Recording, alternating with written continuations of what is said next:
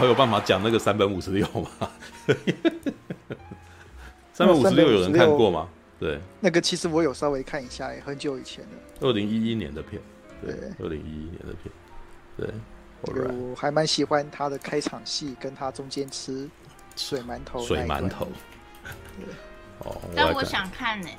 可以看啊，那个三百五十六应该现在在 iTunes，iTunes 好像也还是九十元的片的样子，对，看一下，嗯，你们有看过大和号吗？没有啊，你说男人的大和。对啊，那部吗？对，那部我没有看，嗯、因为其实很妙哦。那个日本其实每年都会拍几部跟二战有关的片子，但是那些片子其实并不太会卖到东亚国家去，对，可能只只有香港会比较常播这样子。像像这一类的作品，那个是比顶多就是在日本跟欧美看得到而已的。嗯，对，这一点是的，当然我们心里大概都知道大概是什么原因的关系啦。没有，因为他因为他们是，我觉得有趣的点是，日日本虽然是战败国，但是他们其实很明显，他们一直都不觉得自己是错误的那一方。你知道德国他们会拍很多呃检讨希特勒的电影，你知道像是那种帝国毁灭啊那样子的片，然后看到一个人的那个智慧啊，然后跟他的那个精神上面的那个摧残啊，然后他做了一些很明显很夸张的一些决定之类的。可是日本的片呢？我觉得他们其实是对于这些那种昭和时代的那种将军，你知道吗？他们有某种程度的同情，所以他们还是会会写他们的故事，然后演他们的东西。不过呢，也不是没有批判的。我觉得那个什么，呃，三本五十六跟那个永远的零啊，这两部片其实都你可以感觉起来，他们其实有在检讨那个时候发生什么事情。嗯，对。OK，这个三本五十六，嗯，怎样怎样？你要说什么？没有，没事。乱喊。我我会我会看三本五十六，是因为在 iTunes 的时候九十元买下的。对，我确定，就是应该是，你可以再去看看它九十元里面有没有这个东西啊？对，我应该是应该是很便宜就可以买到了。对，因为对啊。OK，那为什么会想要看这部片？真的也是跟官员之战有关，因为我觉得伊所广志演的不错。对，所以那个。想想要再多看一点伊所广司，而且我发现伊所广志以前演宫本武藏的，你知道、嗯、对，就是我就发现哇，这个年轻的时候演很冲的人，然后老的时候演老奸老奸巨猾的人这样子，然后在十年前他演的是又是是一个中阶主管级的那种，虽然那个时候三百五十六感觉起来是统帅，但是这部电影其实讲的事情是一个男人，然后很忧国忧民，然后但是事实上被市局摆布，然后或者是他。没有办法，他无力回天的一个故事，这样子。对，那其实你也可以开去看《失乐园》的，对。啊，哦，对，艺术广司演的，对。对他，他真的，对他，他现在，他其实他，我觉得他，我看他这几年拍的片子，他其实现在已经是日本所有演员的金字塔最顶端啦。那个大将军啊，大伟人都给他演这样。对对，渡边谦还不是哦，渡边谦顶多就是拍给外国人看的片子，会让他当主角而已的。对，嗯，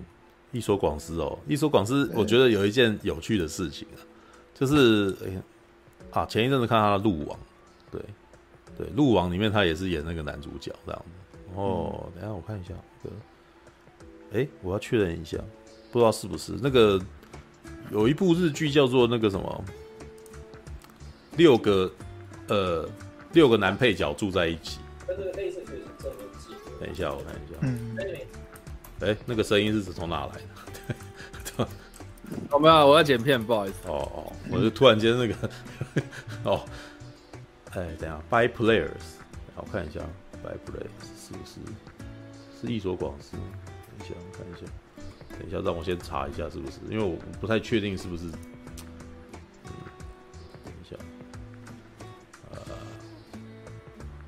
呃，啊。啊啊！中年来了，好，我有点忘记是不是这样子，对，但是我讲一下哦，应该是啊，对 我因为一下子找不到这个资料，你知道吗？对，那个 By Players 里面是讲是六个六个那个什么配角大叔，就是叫 By Players，就是 By Players 就是说那种很会演戏，但是永远当不了主角的的演员，然后六个人，这其中一个已经过世了，对。就是在当年，然后他们当时在故事里面所讲的一件事是说，呃，这六个演员啊，突然间那个啥被被被说就是被经纪人然后说哦那个啥，中国那边要拍一部大片哦，要拍那个七武士，要重拍七武士，然后谁演？张艺谋演，然后张艺谋来导演这样子，然后呢？我们可能，我们将有机会跟艺所广司一起演这部片，这样就六个，我们六个人，然后跟艺所广司，役所广司当然就是演最主角那个，然后我们六个人可以跟他一起演，然后所有人都很高兴，你知道？然后只是说那个后来就被骗，就役所广司，就是从头到尾就只有前面一开始出来一下下而已，然后就是后来说，哎，就是没有那个这件事情，后来也没有没有根本就没发生。根本好像是个沟通错误，张艺谋根本好像没有要演这部片，然后他们就一一厢情愿。可是他们前面就还那个什么经纪公司来说，为了要这样子，你们六个人要培养感情，说你们六个六个要住在一块，这样。这故事就这样。是故意要编一个强奸戏给他们吗？嗯、不是，他没有要编强奸戏，只是他们找了一个理由让这六个六个中年人然后住在一块，然后这六个中年人其实有一些共同的一些一些寂寞与那个，然后结果反而这六个人明明都有家室了，你知道吗？可是。六个人住在一块，就像家人一样。我我很喜欢看那，我很喜欢那部日剧，因为那部日剧有点那个什么，几个大几个那种中年人相依为命的那种感觉。然后里面有比较女性化、家庭化，就是在那边打扫，然后要求对方一定要那天准时回来，然后回来之后还是跟他交声说：“你怎么老是不回来啊？”这样，然后然后旁边的几个就在那边：“哦，我希望怎么样？”这样子。可是到最后就是六个人就是希望能够找回自己的初衷。然后只是在前面的片头有一段很有趣，那个很明显就是。呃，直接模仿那个什么昆汀塔伦提诺的那个那个什么霸道横行的那个开头，你知道？就是六个人，六个男人戴着墨镜，然后穿着西装，然后在路上走这样子。然后只是他们中间把它扭曲了一下，就是让他们从水里面走出来。对，对，好，没有，我讲这个只是在告诉你说，一所广司在日本的那个什么地位。那个时候他们拍这么日剧，其实就已经告诉你说，哇靠，一所广司很屌这样子。对，All right，好。来日山本五十六，对，我看《关原之战》以后，然后想要看役所广司的更多片，然后就去找了那个什么山本五十六来看，对，然后呢，这其实是一部两个小时要二十分钟哦，它其实算是一个简短的一个时代剧啊。但是我其实说老实话，我比较喜欢看这种电影时代剧，因为我觉得。事实上，电视电视版的那种大合剧啊，他们有时候把很多事情讲得太久，虽然讲得巨细靡遗，然后可能任何角色几乎同一同个时间的什么人都都讲出来，可是我会觉得说，哇靠，这个主题非常的不专一，你知道，步调很让我觉得有点累，对，而且他们的长度又很长，所以反而是这种那个两个小时的东西，让我觉得我有办法瞬间聚焦，对，然后呢，这部片。比关原之战容易懂得多，你知道？关原之战真的，呃，为了要讲那个什么石田三成的那个什么东西，然后边边角角拉拉扯太多边边角角的东西进来，一些政治的那种事情，然后然后旁边人谁恨他，然后谁跟谁同盟啊什么之类的，那些都讲得太复过太过复杂，就变成我一直在停下来查资料这样。可是相对之下，三本五十六把很多事情找的。呃，算是整理的很简略，但是也许那个啥有好有坏了，知道？好的是那个什么，观众有办法更容易聚焦；坏的是，事实上他就让很多事情就变得更可能，他把很多事情简化，然后可能很多事情你你仔细你你后来去查资料，你会发现其实可能呃出入的会变很大，这样子。好，故事其实一开始他是从那个。日本的陆军跟海军之间的那个什么矛盾开始？矛盾对，因为日本真的很奇妙，你知道，日本事实上在二战的时期，他们的那个什么内乱其实也不断。这可能是真的跟他们在这个幕末那个时间点啊，他们虽然变成一个统一联合政府，但是事实上每个人的派系还是非常的明确，而且每个派系本身自己又拥兵自重，你知道，就是他们自己本身有他们的武士，他们手下。因为他们过去都已经是武士魂了，所以即使他们名义上他们是在天皇底下的一个那种有那个什么内阁哦，但是呢，总是常常会有很多那种政变会发生，像二二六事件，就是在电影里面一开始其实就其实电影的一开始就是陆军派一群那个什么部队，然后跑到那个什么海军的那个门口，你知道吗？在他面前，然后做事要那个开枪，然后海军这边就很气，你知道那些高级军官说：“你们怎么那么大胆？那个你们要反的吗？你们真的要这么做吗？”这样，然后海军那边也紧张，然后开始那个什么集结人，两方就一触即发要打了这样子。然后为什么？故事其实一开始就是在讲说，海军这边其实非常反对三国同盟，就是轴心国同盟，因为那个时候日本一直都弥漫着一种那个什么，我们去打仗，然后我们的国家才会繁荣的一种价值观。这个从那个什么丰臣秀吉时代就已经开始了，知道？日本一直觉得自己的资源不够，然后一直想要去外面找资源，然后从丰臣秀吉年代啊，就是石城三城那个年代，他们就已经打韩国，对，那。直到幕末呢，他们也是一样，他们就开始觉得说，被人家欺负回来，我就是当黑船来了以后，他们想要尊王攘夷，尊王攘夷之后的结果是什么？我并不是说我们要自强，然后我们要成为一个不被呃不被侵犯的国家，除了这个之外，我们要去侵犯别国，你知道吗？他们真的很自然而然的觉得是要这样子。那个国内这这部电影的那个国内也一直有一一直在弥漫这种气息。就是里面有里面有好几段是，呃，因为电影里面有两个记者一直在访问山本五十六，然后呢，比较年轻的那位记者其实就是可能都会要去居酒屋去喝酒，然后里面居酒屋的那场戏基本上就是呃几个跟他们喝酒的那种老人呐、然后或者是女年轻女生，然后在那边谈谈话，从那个谈话你就会感觉起来，其实他是试图从这些谈话。告诉你说，日本当时的民间的那个态度是怎么回事？对，然后同时还有那个什么媒体的观点，媒体基本上，而且那时候的媒体的态度是什么？媒体的态度事实上也不是要真实的报道，是真实的那个什么状况，然后让国民自行去做决定，而是我们媒体应该要导引民众，然后让他们相信某件事情，这样子。那。演那个总编的叫做上那个的演员是香川照之，你就知道哇，那个他是气场很强烈，你知道吗？就是那个会指着对方的鼻子说，你怎么可以这样子？然后明明那个时候我们现在应该要好好打，你怎么会想要反战之类的？对，然后义守广司在里面就是演那种很扬威力型的人，你知道，就是他是一个温柔的人，不想要打仗哦。然后但是呢，那个时候为了那个国家，他们他他必须要被，就是他为了呃。为了不让那个国家陷入更可怕的状态，他必须要去打，而且去打的那个每一个目的都是希望打完这场以后，我们就想办法求和，就是我们希望把美国拖到那个什么裁判桌上面，就是我们可能必须要造成一个决定性的胜利，然后让美国觉得我们实在不好惹，所以接下来我们就有立场可以求和。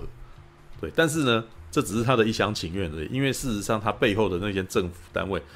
只要在他打赢了一场战争以后，就很高兴，觉得要再继续打。对，这这个其实基本上也是《银河英雄传说》里面杨威利他所面临的一个悲惨处境。杨威利在里面也是一样，他是可能想说他去打下伊谢伦要塞，然后那个时候我们可能有一个前面的要冲，然后让对方好像没有办法那么容易对我们那个什么对我们侵略，不能够没有办法来打我们之后，那我们这边其实就可以站稳脚步，然后我们就可以和平了。但是没有，他们背后根本就。很高兴，觉得我们赢了这一场，我们那个什么，接下来因为那个胜利来太容易，我们一定要继续打下去，这样子。对，不过呢，三百五十六这呃，义守广司所演的这个版本的三百五十六，事实上也没有把这个，也没有把这个统这个这个什么海军元帅讲的那么的神话。事实上，我觉得他在里面其实还蛮有一点那个什么，让他觉得那种无能为力的那种感觉是非常严非常重。因为在里面的电影里面，就是提到说，他其实，呃，他初期整个海军其实都是不支持三国三国同盟，就是德意日，对。那可是整个民间都是希望我们那个啥跟德国同盟，对，然后我们就可以那个啥，我们接下来就可以出去打，因为他们在故事开始的时候，他已经跟中国打了好一阵子，然后陷入了焦灼状态，对，所以他们就是很希望有盟军，很渴望有。很渴望有一个盟军，然后可以去跟日本合作这样子。只是里面其实也有好多段，其实在告诉呃，应该是说那个什么媒体特意的导引日本民众这样想，但是事实上他们没有去把德国对于日本真正的态度把它报道出来，因为事实上德国并不是很看得起日本。对，德国是需要，然后所以才希望找日本来。但日本人这边的民间的感觉是，我今天也是一个咖了，所以德国，德国看得起，那德国那个也尊敬我，所以那个什么，我今天我们是强国这样。然后我们接下来只要继续打仗，打仗我们就会繁荣。这样为什么会繁荣？我们日俄战争打赢了，我们繁荣；我们那个什么甲午战争打赢了，我们繁荣。对，所以然后第一次世界大战我们也也也我们也去打了，然后我们那个什么，我们的经济也成长，我们也解决我们经济问题。所以打仗是解决我们经济问题的好方法。啊，这个是当时民间的一个民间的态度啊，很特别，就是我们现跟我们现在想的那个根本就。逻辑是完全不一样，因为我们现在都知道说，我们如果一旦打打仗，我们的那个什么人力物力消耗都很大。但是他们那时候的那个什么想法，全部都是前面几次都是因为打仗，所以才造成我们后来的成功跟我们的那个什么的的繁荣，所以打仗一定没问题的。对，那可是只有海军这边其实一直不断的不希望这样子，可是呢，整个陆军部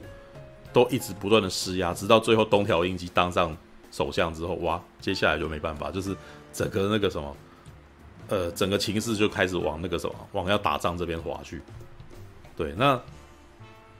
那个时候三本五十六就是很明显，就是那个什么，被上面的人就是说，你如果在留在路上的话，你可能有生命危险，所以你还是去当海，你还是去海那个什么，专心做海上的事情了吧。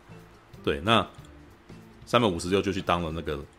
海军司令哦。当了海军司令部，可是他在里面其实也有讨论说，他其实觉得以三百五十六的态度，他一直都觉得像大和和武藏这样子的那个什么强大的战列舰根本是没有这个需要的，就是他认为以后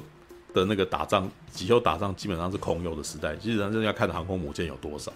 但是呢，整个日本的军部完全没有这样子的想法，所以他们花了非常多的钱做出强大的战列舰。对，可是。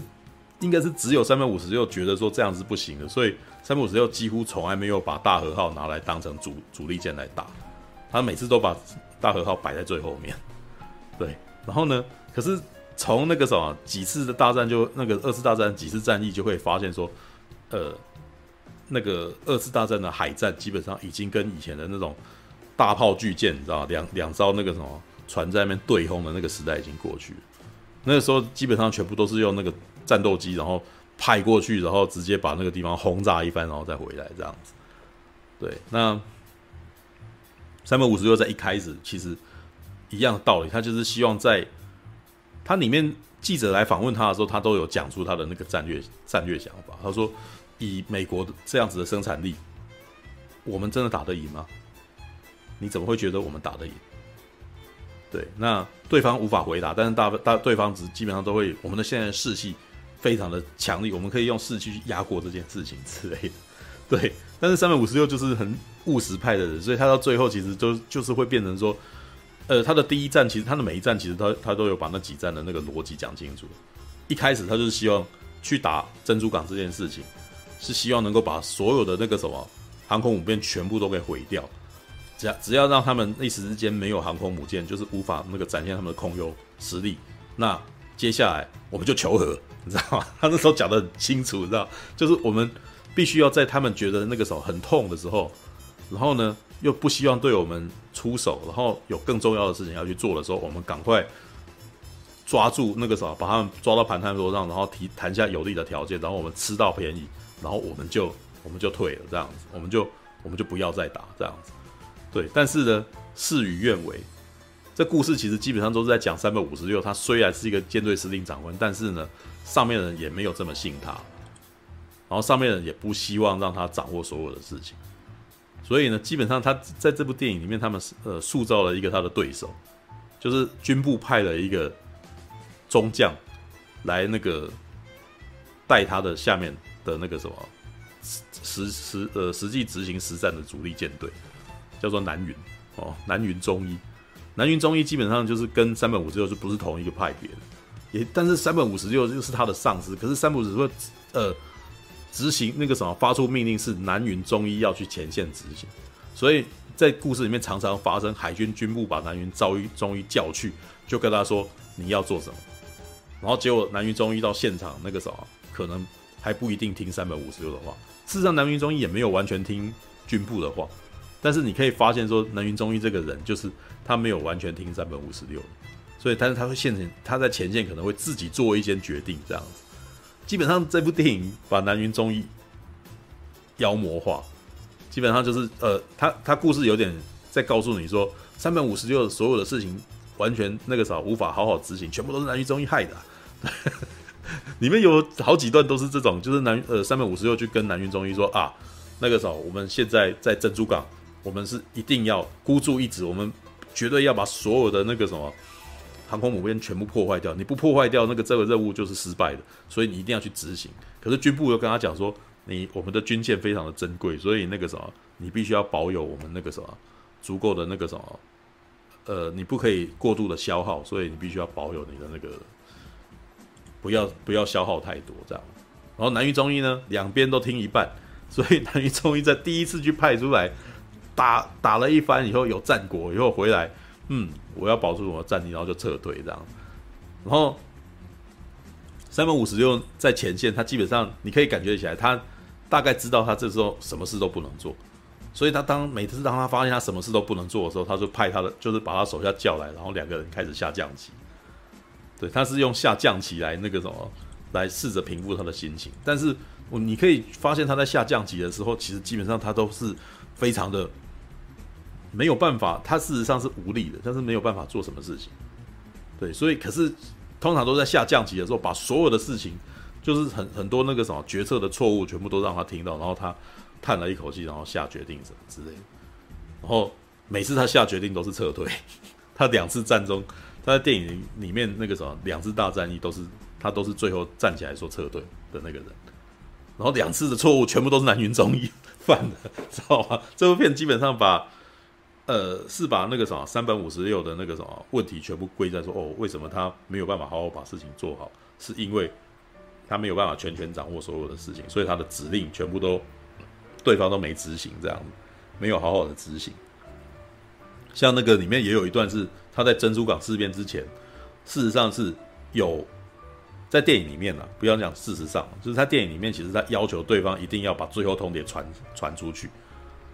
最后冲也传出去，让对方知道我们要打，我们才打，不要偷袭。对，为什么？因为你，因为他认为说偷袭到最后，其实那个什么，我们的名声不会好，而且对方也也会很生气。那对方会生气，那我们其实根本就没有求和，我们就很难去求和。对，结果事情到最后果然如他想的那个样子。他他最后发现说，对方那个什么，日本这边没有因为那个程序的问题，没有把没有没有先把最后通牒出去，结果他们就先打了。结果哇，没有办法。然后那个每次三百五十六到最后，其实都是一种好，他不生气，但是事情就是这样子，没有办法。然后就，但是后世就是我看了资料以后发现，事实上三百五十六好像真的有这个问题，就是后面有人，就是后面有人批判，就是说他的温情主义可能也是他造成他失败的一个主要原因，就是他不惩罚，他不惩罚他认为有问题的人。对，那。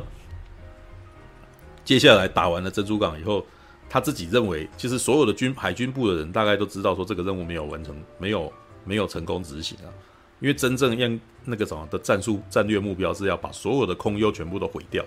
但是没有没有成功，因为基本上那个珍珠港只是轰炸了一番以后，然后那个呃航空母舰没有在没有在岛内。对，所以他们的第一战没有成功，就是没有把对方的空油毁掉，而且还激怒了对方这样子。对，可是日本内部非常的高兴，觉得这是我们的大战果，你知道，我们我们我们成功了这样子。对，然后接下来的第二场战争，叫中途岛之战。中途岛之战其实在美国的那个海战非常的闻名。事实上，在那个什么去那个什么几个月前嘛，诶，是去年还是几个月前，我忘记了，就是那个美国那边。那个什么，才才拍了一部《中途岛之战》，对，就是对劳伦爱莫利奇拍的这样子。然后那个很有趣哦，三本五十六在里面是风川月之演的，知道？然后你可以看得到，就是那个事实上看完这一部三本五十六以后，再可以可以再把那个什么《中途岛之战》拿出来对照一下，你会觉得蛮有趣的这样子。因为山本五十六这部片其实是以三本的角度来看故事，那。我觉得其实，在这个这部电影，其实他就把两个海战的那个情势讲得很清楚。因为中途岛之战的情况，它是以那几个在现场打仗的那几个战斗机飞行员啊什么的，从他们的观点，所以他们的他们的所看到的事情很破碎啊，搞不清楚状况的情况很严重。对，但是如果你看完了三百五十六的情况，然后再去看中途岛，我觉得会更清楚一点，因为他完全是以将军的那个在看那个什么战场的角度在看。那南云忠一这边的情况呢，就是他其实也有又在命一次命令南云忠一说，哦，我们这一次一定要把所有的那个什么航空母舰给全部都毁了，对，所以呢，你的所有的那个战舰那个什么战斗机上面全部都要绑，有一半的战斗机全部都要绑水雷。然后南云忠一又不听，就是在路上，就是在出来的时候，觉得就是把所有的水雷都给拔掉这样，所以他后来造成了那个战史上面最有名的一个事件，就是他到呃，当他发现有人要来攻击他们的时候，他才重新把那个什么打飞弹重新再换装，结果在等到他换装到一半的时候，对方那个已经攻击过来，哇，这件事情大势已去，已经已经已经来不及了，对，那。而且那个时候啊，日本的那个航空母舰本来就不多，他在这一场中途岛之战里面，他损失了非常多的航空母舰。那从从这之后，基本上日军基本上已经就算是变弱，就是已经没有，已经失去了战略优势。就是他在这之前，他可能还有空优，在这之后已经完全就是他的那个什么航空母舰全部都毁掉了，然后他的战斗机没有办法出来。然后接下来就必须要开始进入守势，对，然后后面的其实其实几场都是有一点那种，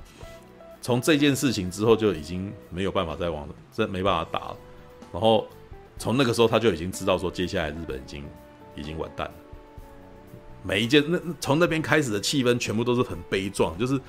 等于在都在做一些那种明知不可为而为之的那种事情，就是我们已经基本上已经是必输了。那可是我们可能还还有形式上的战力，我们可能也还完完全全都我们还没有完全死掉，所以我们在垂死挣扎。然后后面的部分全部都是在垂死挣扎的部分，像那瓜达康纳尔啊，瓜达康纳尔是基本上就是哇，那个真的很惨，打打那个岛，然后基本上是想说还要再往前打，但是已经没有油了，哇，从那个时候就可以看到那个后方的那个已经捉襟见肘的情况，这么大台的战舰，然后没有油，所以没办法打，没有办法航行。所以必须要撤退，哇，那个那种感觉真的是非常无力，你知道？然后而且他的下面的那个士兵的手下基本上是每个人都是那种玉碎型的人，你知道吗？就是他的那个像里面有几个其实很认同三百五十六的的将军，像阿布宽所演的那一位哦，第二部队的将军，但是不是就是比较年轻，然后还是必须要受南云中医管辖，所以他在里面在扮演之后拥有睿智的眼眼光，觉得这个时候就该怎么样，可是。他的上司没有做这样子，然后到最后那个什么上司的失败，变成他那阿布宽所演的这个将军要来扛，所以他变成开着他自己硕果仅存的那一台航空母舰，然后要去打那个什么，要在中途岛去打那个什么，想办法要去执行三本五十六的任务，去击败对方的那个航空母舰，结果自己到最后完全被他他有成功的毁掉一台，毁掉一台，但是他自己的那台也毁了，然后。最后叫所有人全部都离舰，他自己一个人在那上面。然后我靠，我妈一个那个什么，好不容易养成了一个将军，就这样死在船上这样。然后第二次也是啊，他们在瓜达康纳也是有一个人，就是觉得那个时候我们一定要救出里面的人。然后对方说没有油料，他说那我愿意为驱逐舰护航。然后在一旦炮战当中以后，接下来 三百五十六接获这个这个将军死了。我想要靠背啊，就是就是三百五十六在里面也有那种态度，就是说哇养了这么多，有一点那种。有一点痛苦，你知道，养了那么多精英，结果到最后说死就死这样子。对，就是人人很难培养。然后可是这些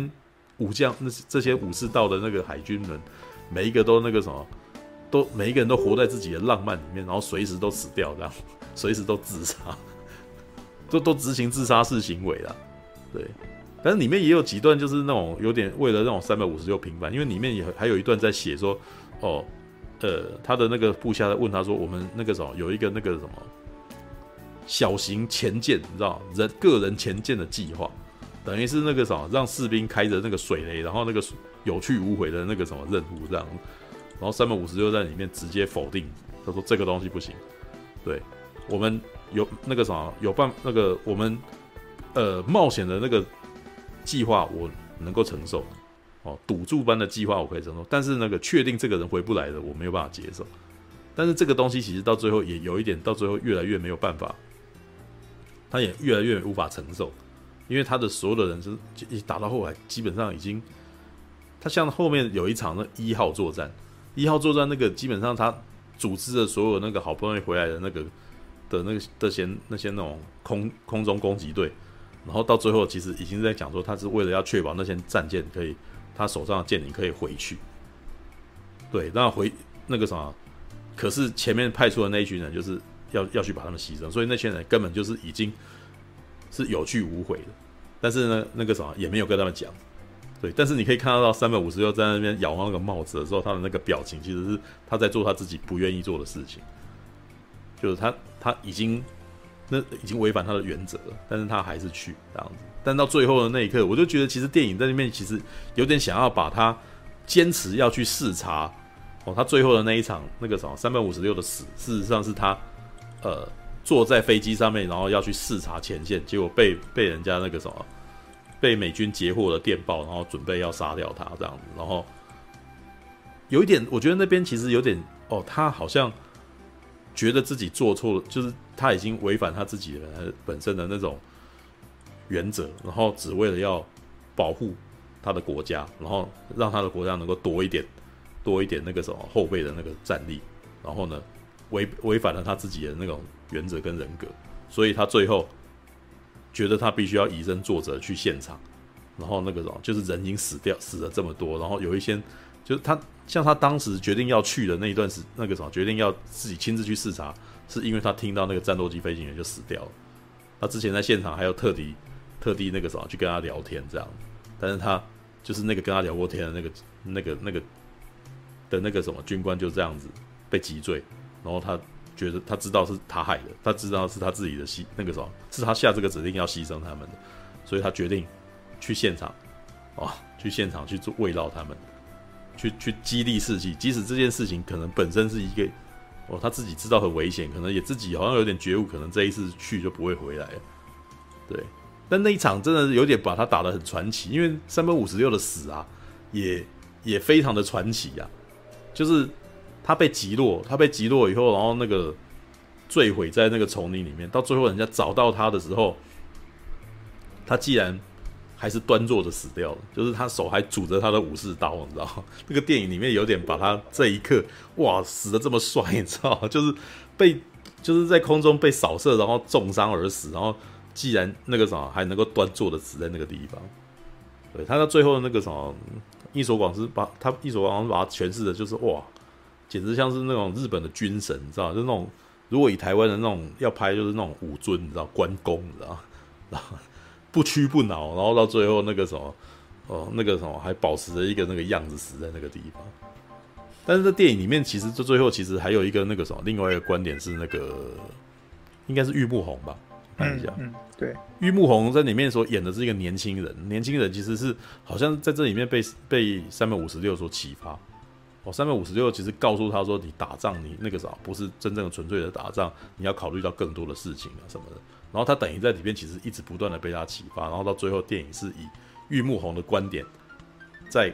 讲三百五十六，这感觉起来其实完全是你可以感觉，甚至是可以说这部片好像是玉木宏演的那个记者。然后写下了三百五十六的故事的感觉。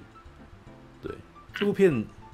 呃，以时代剧来讲，其实是很好看。我真的觉得日本人很会拍他们自己的那种传记片，就是他讲的很，应该是说，其实他是主旋律片，但是你会觉得他讲的有点那种不愠不火、很温婉的那种那种感觉。虽然很明显的一直不断的故事全部都，当然就是全部都是三百五十六的好。三百五十六简直是个完人，你知道吗？在家里面对他的孩子好，哦，对他太太也好，哦，然后出去那个什么去吃饭的时候吓到小孩子，然后还对小孩子很好，这样子，哇，对谁都很好，这样子。对，可是我去找资料的时候发现，哇，三百五十六有一段那个什么，根本就是那个什么，这个电影里面没有没有讲出来的那一面。对，就是哇，那个什么，是现实中的三百五十六是很喜欢去玩玩艺伎的，你知道？跟家里面其实很少回家，你知道吗？然后因为很喜欢去赌博，所以那个什么，导致说说他所那个什么，好像可能因为这个影响，所以导致他的那个作战计划感觉起来都很孤注一掷，知道？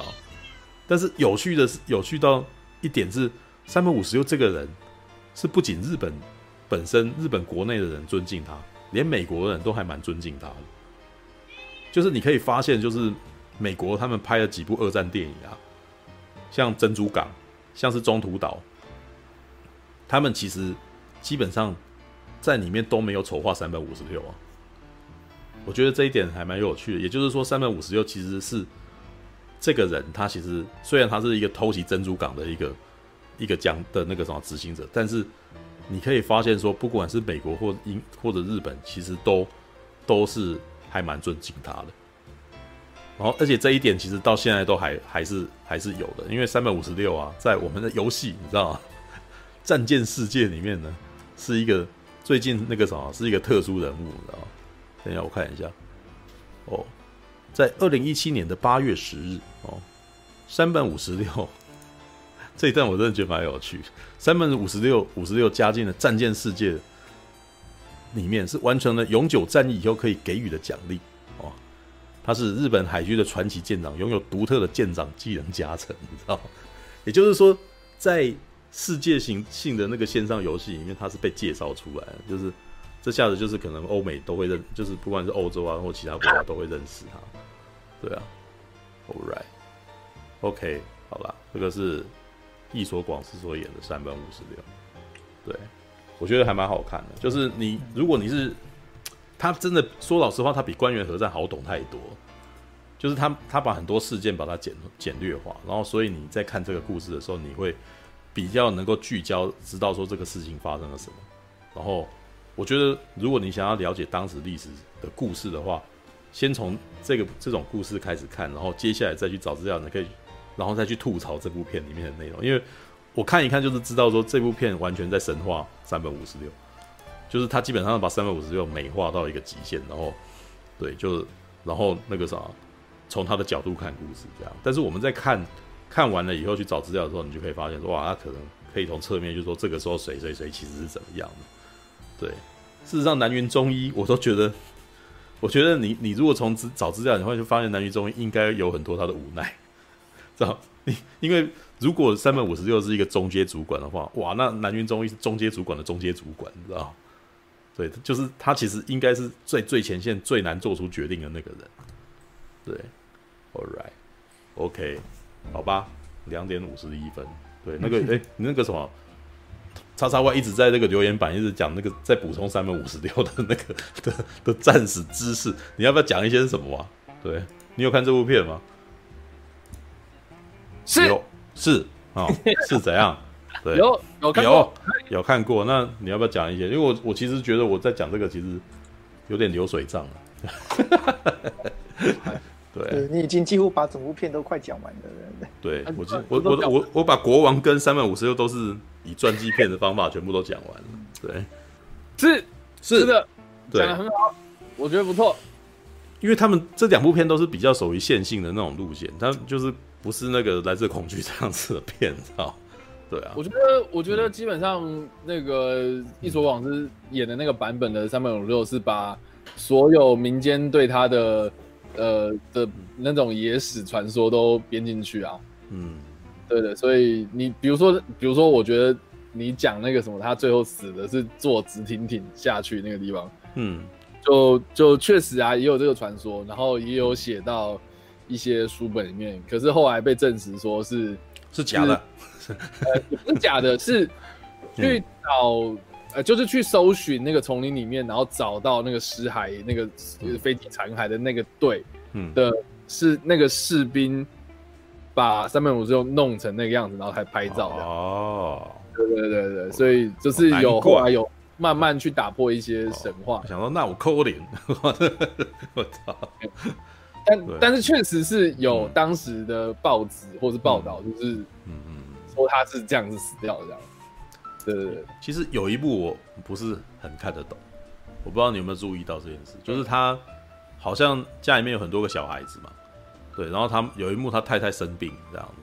然后他还搬了那个椅桌子，然后去那个什么去吃饭这样子，然后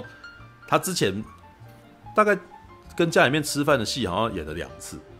第一次呢，基本上好像跟家里面那个什么，讲了一讲以后，然后由由爸爸有没有就三百五十六，然后夹菜给所有的人这样子。对，可是第二次还蛮有趣的。第二次是他那个啥没有夹菜给所有人，然后桌桌子上面就有一条鱼，然后就家里面人都没有人要吃那条鱼，然后镜头最后是卡在那条鱼上面。然后我其实觉得有点疑惑，他在干嘛？因为 物资变少了。我也是这样想，好像是这样，但那条鱼当下不吃什么理由？我觉得没有没有，那个是嗯呃，就就就海军台讨海人的观点啊，这鱼其实是个忌讳，这样是吗？尤尤其是尤其是你要翻面这样啊，对，就就就吃只能吃一面，不能翻面，因为变鬼这样。日本有这个机会吗？就。鱼吃鱼不可以翻面，没有，不要说日本传统的台湾就有啊。你们去看有一部老片叫《稻草人》，嗯，它里面其实哎哎不对，稻草人是别的意思，稻草人有翻面吗？呃，感谢您的收看，喜欢的话欢迎订阅频道哦。